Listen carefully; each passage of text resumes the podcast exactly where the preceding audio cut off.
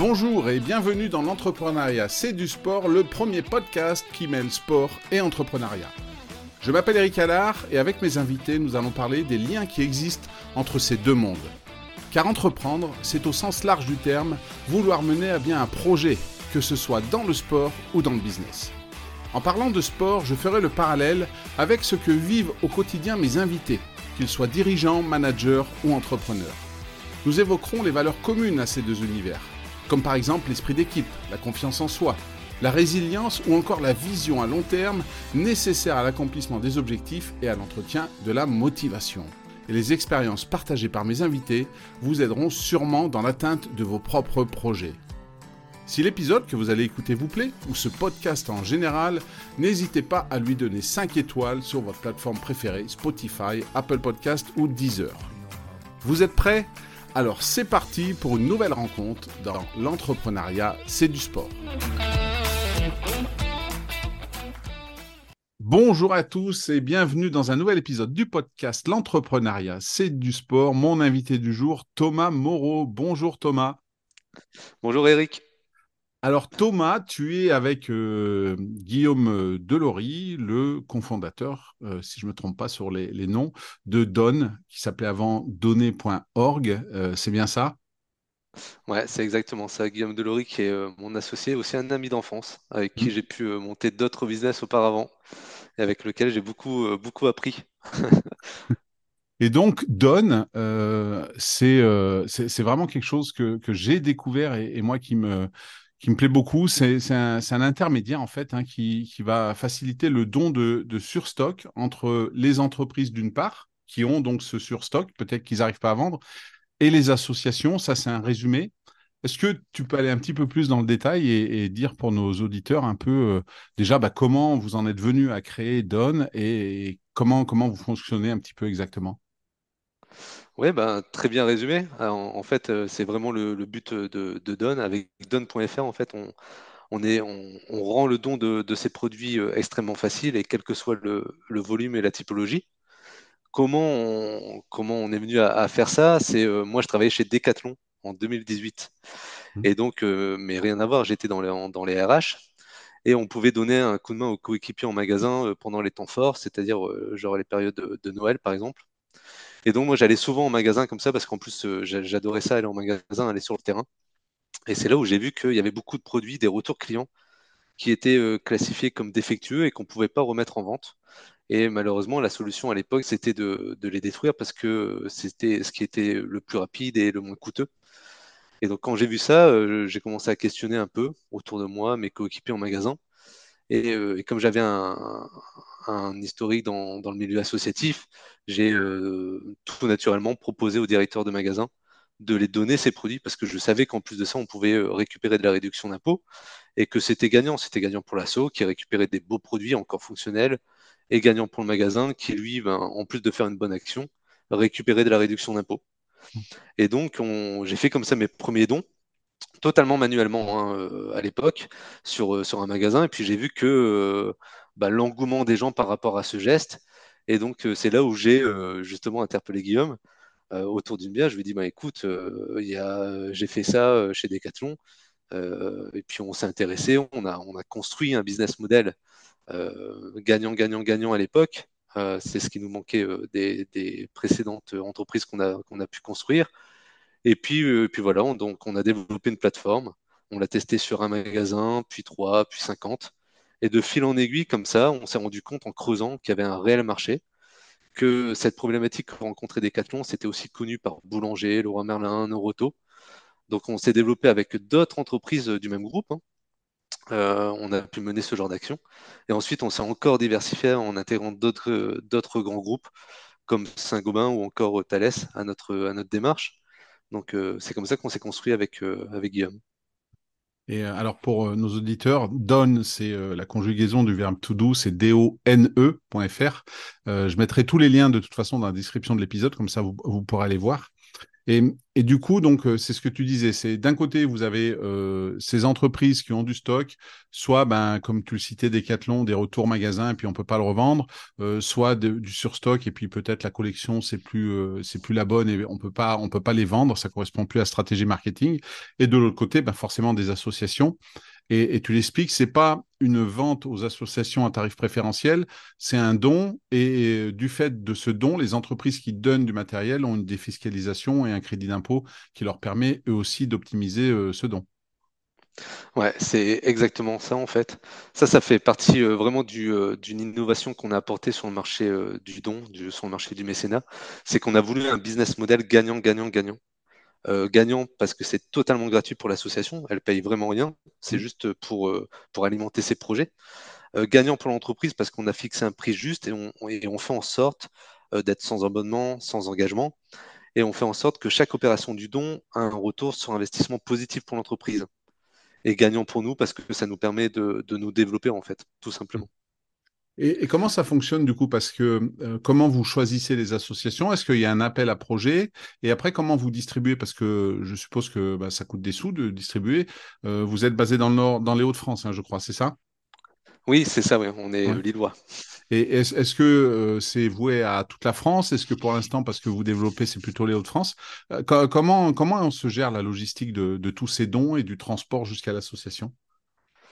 Alors, nous, on intervient sur toute la France. Euh, bah, du fait parce qu'on travaille avec des grands groupes comme Saint-Gobain. Saint-Gobain, c'est plus de 500 agences à travers, euh, en, tout cas DSC, qui est une filiale du groupe Saint-Gobain, c'est plus de 500 agences. Donc ça nous a forcé à travailler euh, à, travers toute la France.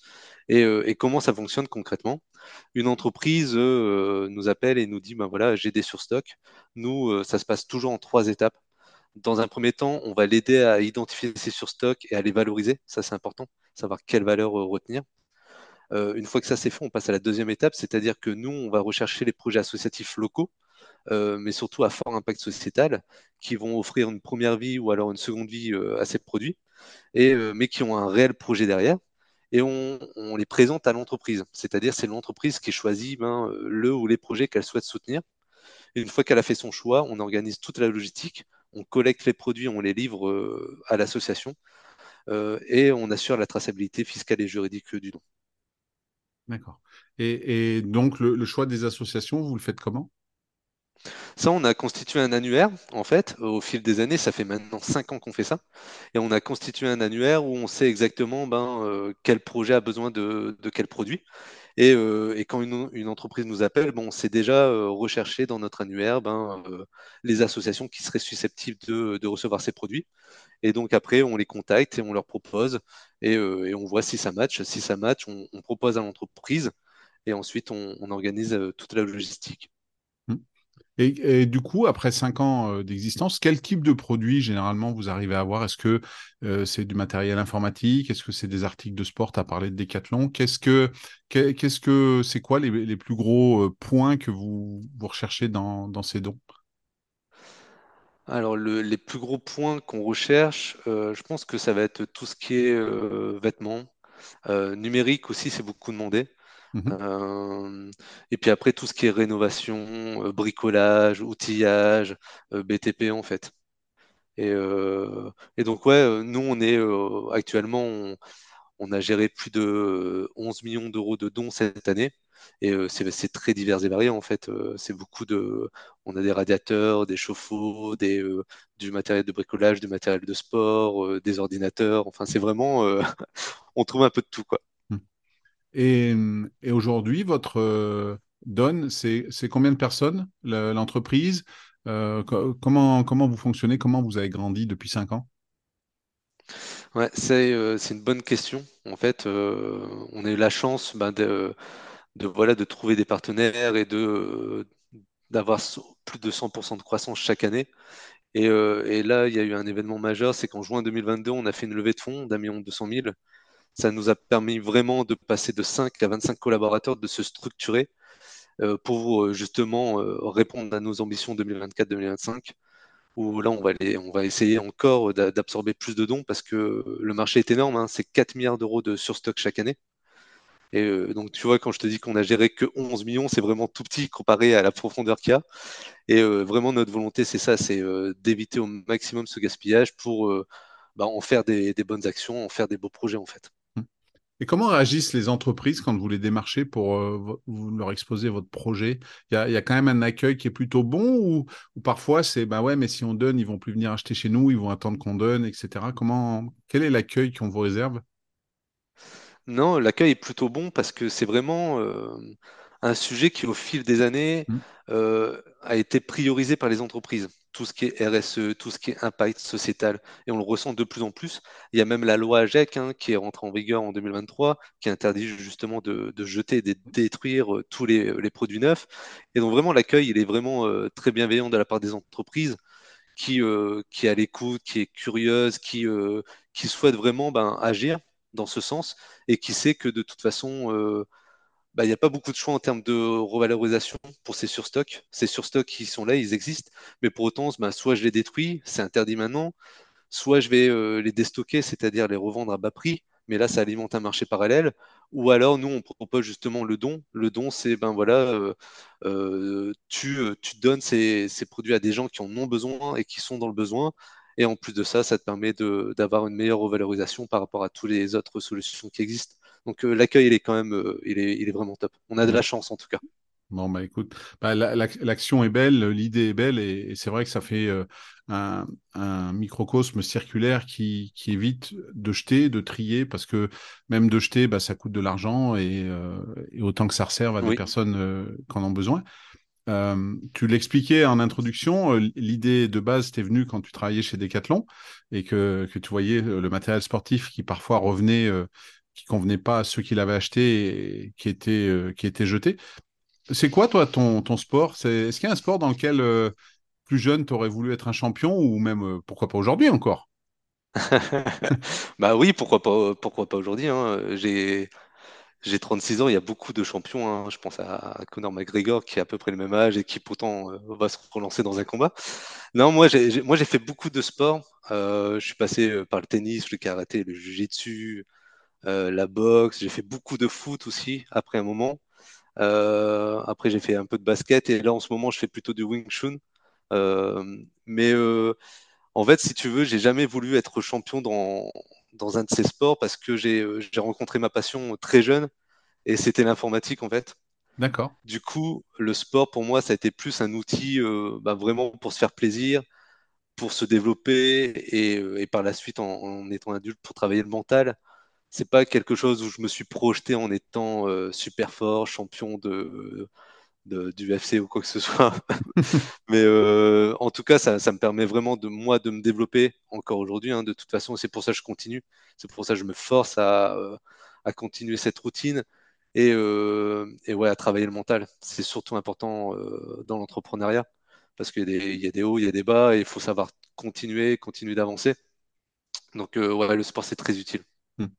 Cela, tu parles de Don comme une, une success story avec la levée de fonds, avec euh, les, les 100% euh, de croissance chaque année, mais euh, je suppose que c'est quand même pas toujours facile. C'est comme dans le sport. Hein, moi, j'ai été sportif de haut niveau. Bah, il y a des fois tu gagnes, des fois tu perds, et des fois tu perds plusieurs fois d'affilée.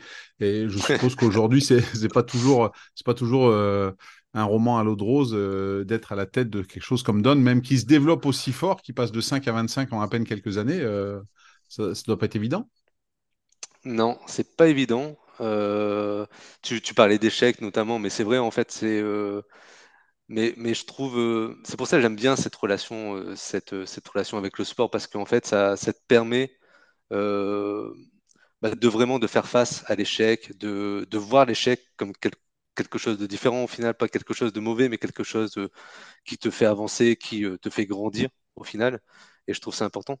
D'ailleurs, il y a, il y a un, il y a un sportif que j'aime beaucoup, c'est euh, Kobe Bryant, et Hmm. qui, euh, qui l'explique énormément ça. C'est euh, bah, justement de la première des choses, c'est de faire ce qu'on aime, faire ce qui nous passionne, parce que c'est indispensable pour être résilient, Hmm. pour euh, justement faire face à tous ces échecs. Et c'est normal euh, d'échouer en fait au final. Et, euh, et ouais, Don, ça a été, euh, ça a été pas mal d'échecs, mais au final, qui nous, qui nous ont fait progresser et avancer. Et, euh, et ouais, voilà, ouais. C'est, c'est important, ouais. Et, d'ailleurs, tiens, en parlant de, de Don, au début c'était données.org. Pourquoi ce changement de nom? Est-ce que qu'est-ce qui a fait que vous êtes passé de données.org à don.fr euh, bah, Tout simplement parce qu'en fait, euh, on avait choisi données.org pour, euh, bah, pour être plus visible des associations, parce qu'au début, c'est comme c'est une plateforme, c'est un peu un équilibre.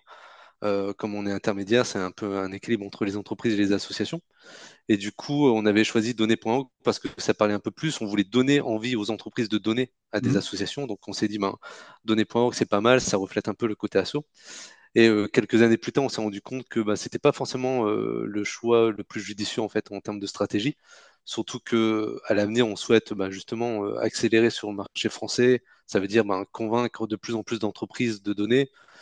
Et, encore plus, plus lointain, c'est d'aller conquérir le marché européen.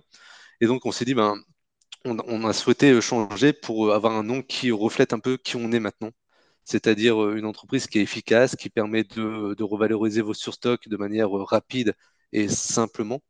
Et, euh, du coup, voilà, toutes ces réflexions ont mené au, fait qu'il fallait changer de nom pour être plus pris au sérieux par les entreprises et apparaître comme quelqu'un de, un partenaire de confiance en fait. Vraiment refléter nos résultats.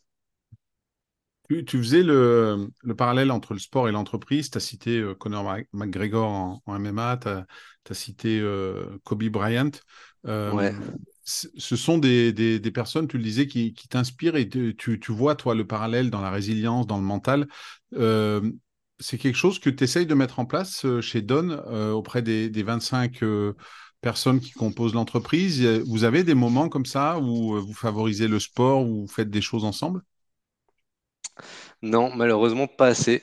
Euh, pas assez parce que vraiment, bah, le quotidien, il est juste fou, il est très rapide et euh, on n'a pas encore ce réflexe. Moi, c'est quelque chose que je mets euh, personnellement, en tout cas, j'accorde beaucoup d'importance à ça, à, avoir cette routine justement.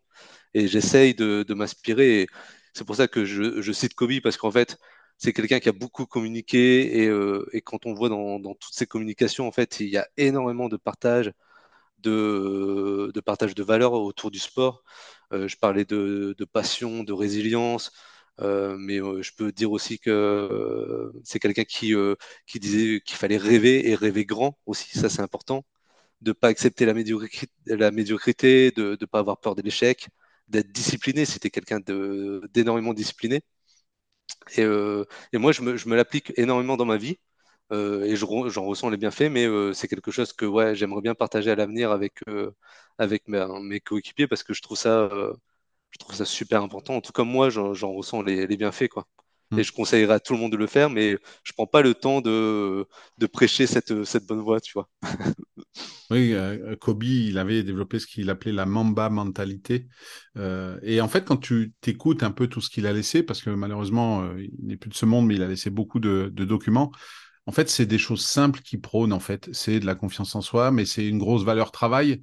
Hein. Euh, il dit, ben voilà, quand euh, il y en a beaucoup de d'autres euh, basketteurs qui disaient, ben, quand il était avec lui dans l'équipe, que ce soit aux Lakers ou lors des compétitions nationales avec les États-Unis, euh, tu en as plusieurs qui disent ben, je me levais à 6 heures pour aller m'entraîner et puis ben, je me rendais compte que lui, ça faisait déjà 2 heures qu'il s'entraînait. quoi. Et c'était un, c'était un bourreau de travail et, c'était un joueur exceptionnel, mais derrière ça, il y avait une masse de travail exceptionnelle. Et, dans tout ce qu'il dit, dans la mentalité qu'il a mis en place, il y a ça il y a le respect, le travail, la confiance en soi. Et, et c'est vrai que c'est un bel exemple de de, résilience et de, courage et d'implication dans, ce qu'il aimait faire. Et comme tu dis, à la base, il dit, ben, faut aimer ce que, ce que vous faites. À partir du moment où vous l'aimez, ben, vous allez mettre en place les choses qui font que vous allez réussir. Ouais, ouais moi j'aime bien ce qu'il dit, ouais, justement, de bah, d'aimer euh, ce qu'on fait et de faire ce qu'on aime. Mais euh, j'ai bien aimé aussi, le, un, jour, il a dit, euh, tout le monde a un potentiel en fait. Tout le monde a un potentiel, mais pour ça, il faut travailler. C'est vrai que, comme tu le disais, à travers ces entraînements, tu te rends compte que bah, j'incite pas les gens à avoir cette, euh, ce rythme-là parce que c'est vraiment très soutenu. C'est... Mais en tout cas, ouais, euh, faire ce qu'on aime, tout le monde a un potentiel et être discipliné, c'est, c'est les, valeurs que je retiens de, lui en tout cas. Mmh.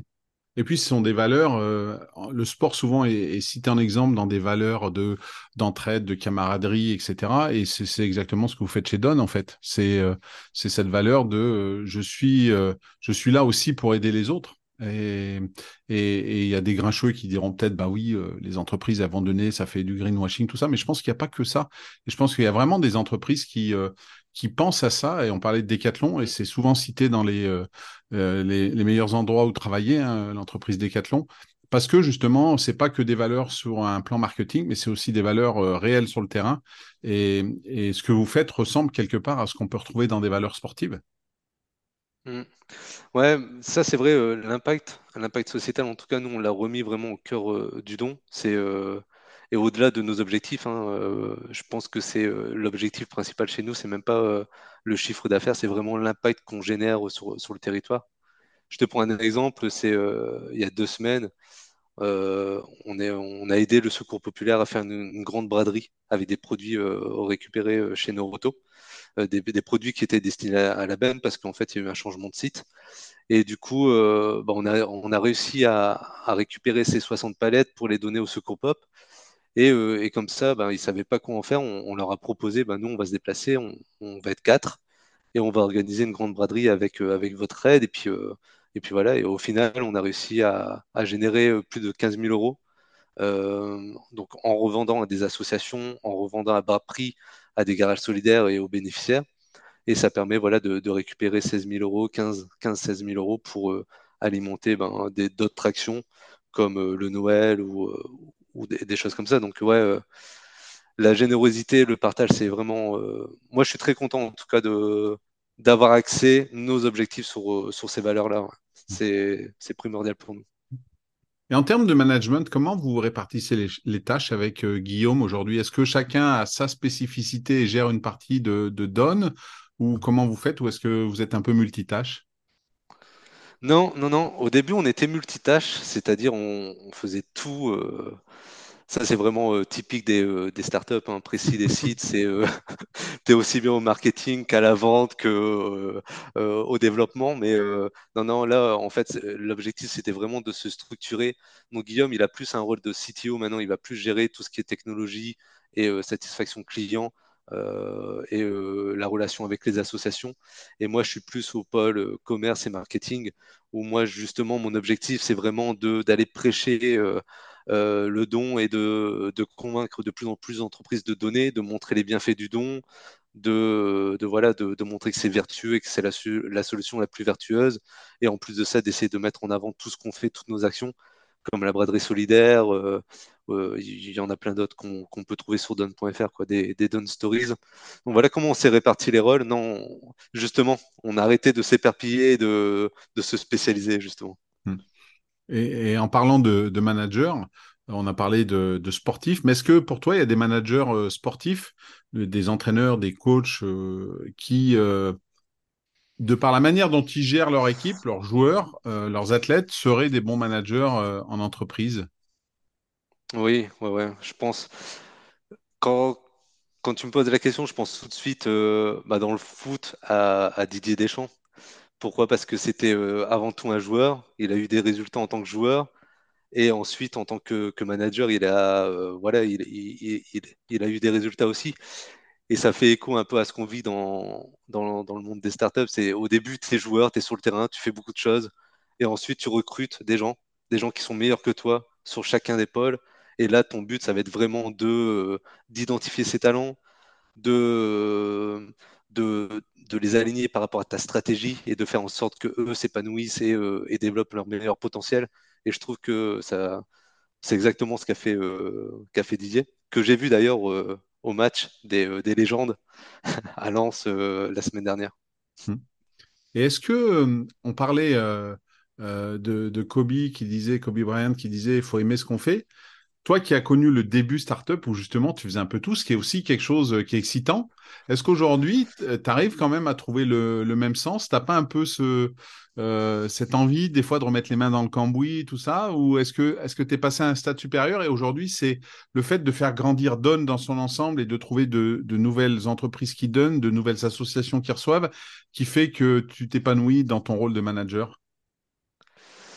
Ben, Ouais, je pense que en fait, euh, alors moi, j'ai la chance d'être passionné par, euh, par tout le monde de l'entrepreneuriat, c'est-à-dire que je ressens pas forcément le besoin de, de faire à la place des gens. Surtout Mhm. que maintenant, on a des gens qui, f- qui font mieux que moi. Euh, je faisais à l'époque, donc euh, je suis, euh, je suis très content de voir leurs résultats. Je peux mener des discussions avec eux, de, de voir comment et de, de comprendre leur vision. Et ça, ça m'intéresse énormément. Et, euh, et de temps en temps, de- dans tous les cas, je, je garde un, un contact sur le terrain, comme je te l'ai dit, avec la braderie notamment, où là, euh, j'hésite pas euh, au moins une ou deux fois par an à aller à, la rencontre des associations, de voir comment ça se passe, de, prendre euh, la finalité des projets. Et, voilà. Non, mais voilà, je ressens pas forcément le besoin de.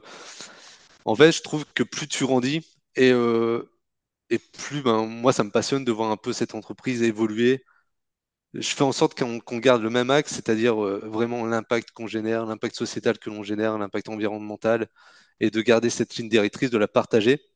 Euh, mais je suis très content de voir que euh, les gens s'approprient le sujet, la diffusent à, à leurs équipes et de qui s'alignent sur cet objectif en fait.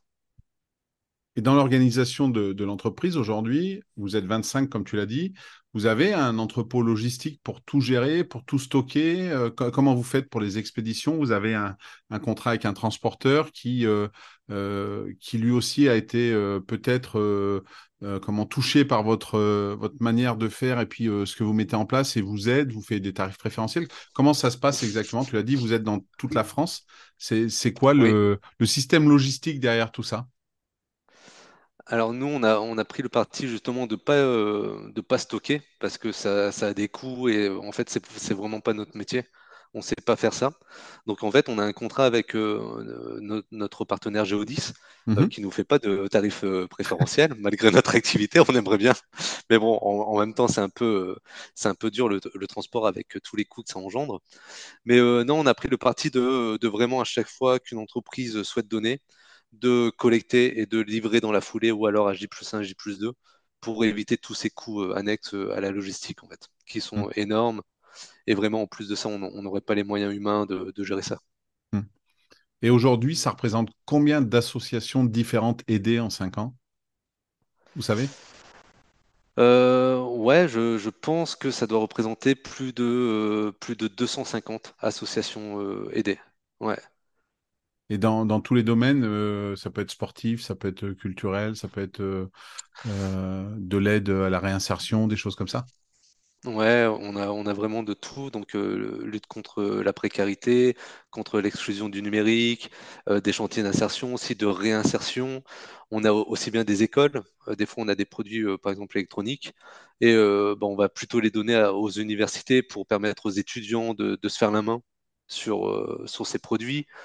Euh, on a vraiment tout, tout type d'associations, des, euh, des grosses associations reconnues d'utilité publique, mais aussi des petites associations locales qui demandent qu'à se développer, euh, des chantiers de rénovation du patrimoine. C'est c'est vraiment, en fait, c'est vraiment incroyable comment le milieu associatif est riche et, et ne demande qu'à être aidé en fait. Il Mm. faut juste passer du temps à identifier tous ces projets et, euh, et puis voilà, à les retenir, à les noter. Et puis euh, le jour où on a des produits, ben, on n'hésite pas justement à les proposer parce qu'on sait que euh, bah, ces associations, si elles grandissent, Mm. elles vont faire que se développer et puis euh, avoir encore plus d'impact en fait. Mm. Pour, pour, les responsables d'associations qui écouteraient cet épisode et qui se diraient, ben, c'est peut-être pas pour moi, je vous encourage à aller sur, sur le site donne.fr. Il y a, il y a des associations, il y a des Donne Stories où justement vous, vous, dites un peu ce qui s'est passé pour certaines associations et ça pourra donner peut-être euh, des idées à certaines entreprises ou certaines associations de, rejoindre euh, votre mouvement. Euh, dans, dans les qualités que tu as citées, euh, on a parlé de résilience, on a parlé de mental. Est-ce, que toi, il y en a une que tu n'as pas, que, que tu associes aux sportifs de haut niveau et que tu aimerais avoir?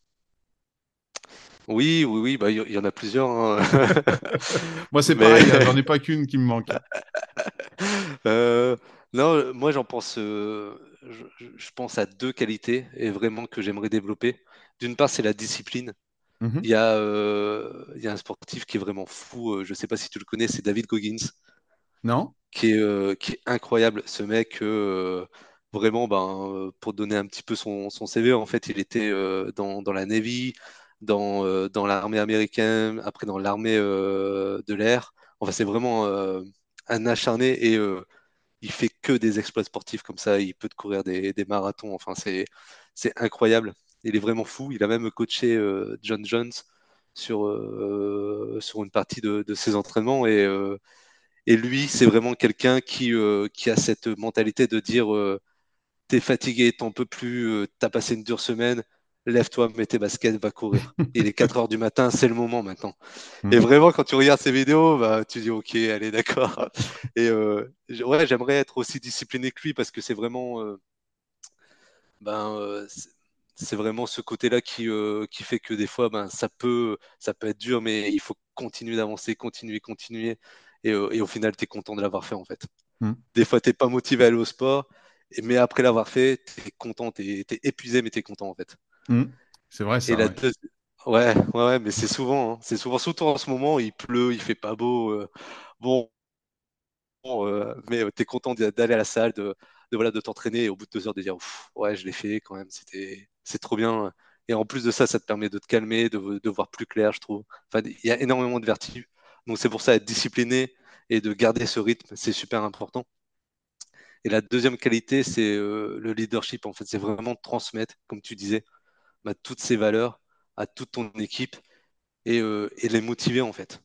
Je pense à, à Tony Parker, par exemple, qui a eu, euh, qui était capitaine de l'équipe de France. Et euh, des fois, tu peux voir des discours un peu entre, entre la mi-temps où il Mm. essaye de, de motiver euh, ses coéquipiers en disant on nous prend pour de la merde, mais c'est pas possible. Et euh, allez, les gars, on, se motive et là, on, on y va. quoi. Mm. Et euh, ouais, développer cette qualité, j'aimerais bien. Euh, je peux citer aussi euh, Fernandez, je crois, euh, où, où ils ont eu un peu plus de, de succès. Et c'est pareil. mais ouais, je pense que c'est deux qualités que j'aimerais bien développer pour l'année prochaine, en tout cas. Mm. Et puis cette, cette fameuse mi-temps du championnat d'Europe euh, 2013 de mémoire euh, contre l'Espagne, la bête noire un peu C'est de l'équipe de Tony Parker, où c'est exactement ça, il leur dit ils nous prennent pour de la merde et il faut qu'on joue et peu importe ce qui se passe. Et puis finalement, ils, ils battent l'Espagne en demi-finale et ils sont champions d'Europe euh, quelques jours après. Donc, euh, un discours fameux de Tony Parker du, leadership. C'est, souvent d'ailleurs, euh, la discipline est souvent une qualité qui revient. Et c'est vrai que c'est intrinsèque, euh, intrinsèque aux, sportifs de niveau, mais également aux entrepreneurs. Hein, parce qu'aujourd'hui, c'est vrai que les moyens d'information nous permettent de voir des réussites entrepreneuriales. Euh, ben voilà, faut pas oublier que Bezos, euh, euh, Bill Gates, euh, Steve Jobs, quand ils ont commencé, ben en fait, c'est surtout des heures et des heures de travail hein, dans leur garage, un peu partout, dans leur maison, dans leur appart. Aujourd'hui, quoi qu'on dise de, de, je sais pas, de Microsoft, d'Amazon, tout ça, c'est quand même des réussites entrepreneuriales. Mais faut pas oublier qu'au départ, ben c'est pas forcément des gens qui, c'est des gens qui, qui avaient une certaine maturité intellectuelle, mais qui ont surtout beaucoup, beaucoup travaillé et qui ont eu cette confiance en eux, le plaisir de faire ce qu'ils faisaient et surtout cette discipline qui les a permis de, faire des, des, jours entiers de travail pour développer euh, ce en quoi ils croyaient, en fait. Hein. Ouais, ouais, et c'est pour ça, moi, j'adore vraiment ce que dit Kobe. Hein, c'est euh, tout le monde a un gros potentiel et je crois vraiment à ça. Je partage vraiment cette vision. Du moment que tu es passionné par ce que tu fais et que tu te tiens justement, euh, mais forcément, si tu es passionné, tu es résilient et tu es discipliné pour moi. Mm.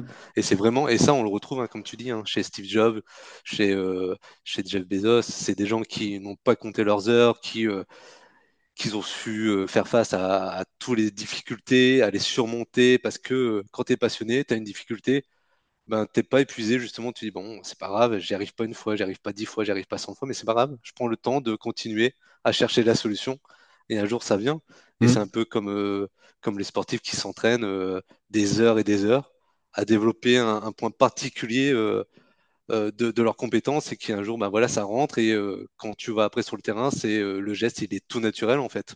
Mm. C'est En fait, il est naturel parce qu'il a été réalisé des centaines et des milliers de fois à l'entraînement. Ouais. C'est, oui, il y a, il y a certaines qualités qui font, comme on peut avoir des qualités de leadership, euh, euh, de, de, de calcul mentaux pour des finances, pour euh, des choses comme ça, mais, mais il y a surtout du travail. Et, et peu importe les diplômes, peu importe, etc. Ça, avoir beaucoup de diplômes ne garantit pas la réussite, ne pas en avoir du tout ne garantit pas l'échec. Par contre, il y a un point commun à tous ceux qui ont réussi, c'est qu'ils ont travaillé, quoi. Ouais, ouais, c'est beaucoup de travail, beaucoup de travail. Exactement. Et, et aujourd'hui, euh, en parlant justement souvent Euh, tu es dans le domaine RSE et dans RSE, quand on parle des employés, souvent euh, ce qu'on appelle la QVT, la qualité de vie au travail, l'équilibre vie pro, vie perso. Aujourd'hui, c'est quelque chose que tu arrives à maîtriser. Ça, on parle justement de travail et de s'impliquer dans une entreprise qu'on a construit et qui grossit et plutôt bien. c'est quelque chose que tu arrives à faire, cet équilibre? Moi, personnellement, non. Euh, j'encourage beaucoup mes coéquipiers hein, euh, à le faire. D'ailleurs, euh, on est à, on est à l'écoute hein, de, personnes qui veulent du 80%, du, ou du, du voilà. Mais moi, personnellement, non, c'est quelque chose que... En fait, moi, je suis vraiment passionné par ce que je fais.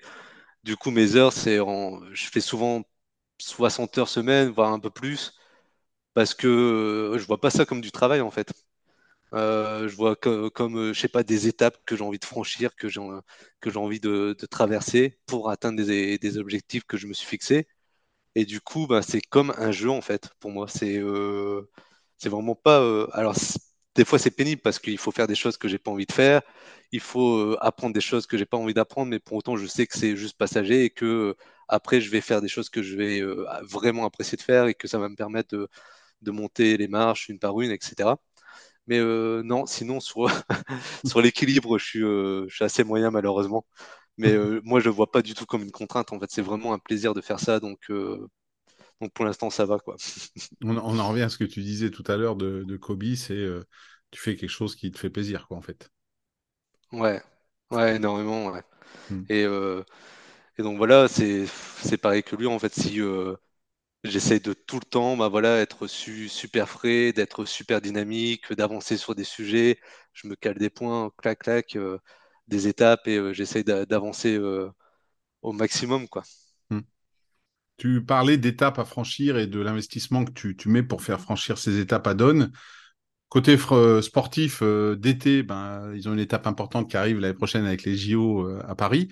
Euh, pour toi, pour Don, euh, c'est quoi les prochaines étapes dans les semaines, dans, les mois qui viennent? Tu as, dit il y a quelque temps, il y a eu une levée de fonds. Que- comment, quels sont vos projets dans les, semaines et les mois qui arrivent? Alors, notre vision, elle est, euh, simple, hein, mais elle revient à, encore une fois, hein, moi je suis très inspiré par ce que dit Kobe, donc à rêver grand et vraiment à, vraiment ne pas se mettre de, de barrières, en fait, pas se mettre de limites. Moi, mon objectif, c'est d'avoir l'entreprise la plus impactante en Europe d'ici 2026. Mhm, Quand je dis la plus impactante, c'est euh, qu'elle génère le plus d'impact possible. Et donc pour ça, euh, on a construit euh, trois étapes. C'est dans un premier temps d'accélérer sur le marché français en 2024. Ça va être un peu notre Coupe de France à nous.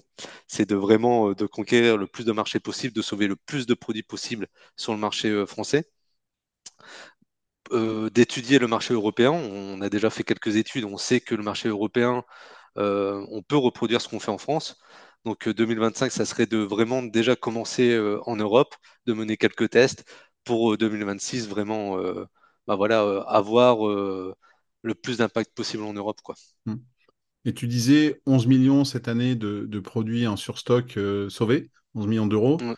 Dans vos prévisions, vous avez euh, fait ce genre de calcul pour voir ce que vous vouliez faire en 24, 25, 26? Oui, ouais, on a fait euh, euh, justement, c'est un travail, un travail que, que j'ai beaucoup fait ces derniers temps, de préparer un peu la stratégie sur les trois prochaines années. Et c'est ce genre de travail où tu peux passer des heures, des heures, te, te confronter à plusieurs échecs et dire bah, c'est pas grave, je refais un BP, allez, c'est pas grave, c'est que le dixième après tout. Mais en tout cas, voilà. Et ouais, notre objectif là, on s'est fixé une, un objectif de 25 à 30 millions d'euros de, produits sauvés en, en 2024, donc l'année prochaine, pour accélérer considérablement. Donc c'est, on continue notre croissance de, plus de 100%.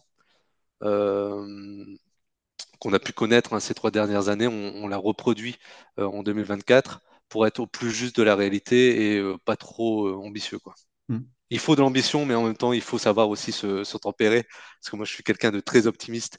Et donc, justement, il y a des gens dans, dans l'entreprise qui me tempèrent pour justement être réaliste et pas non plus se retrouver démotivé face à la non-atteinte des, des objectifs. Hmm. Écoute, en tout cas, c'est, j'admire la démarche.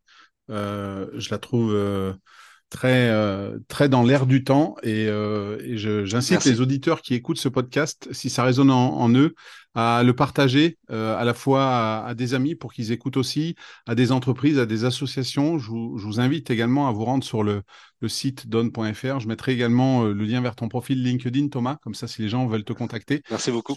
voilà, sur le site, il y a tous les points de contact pour euh, être appelé, pour euh, donner votre adresse, etc., pour vous mettre en contact avec don.fr et faire en sorte que le surstock ne soit pas euh, jeté, détruit, mais serve à quelque chose.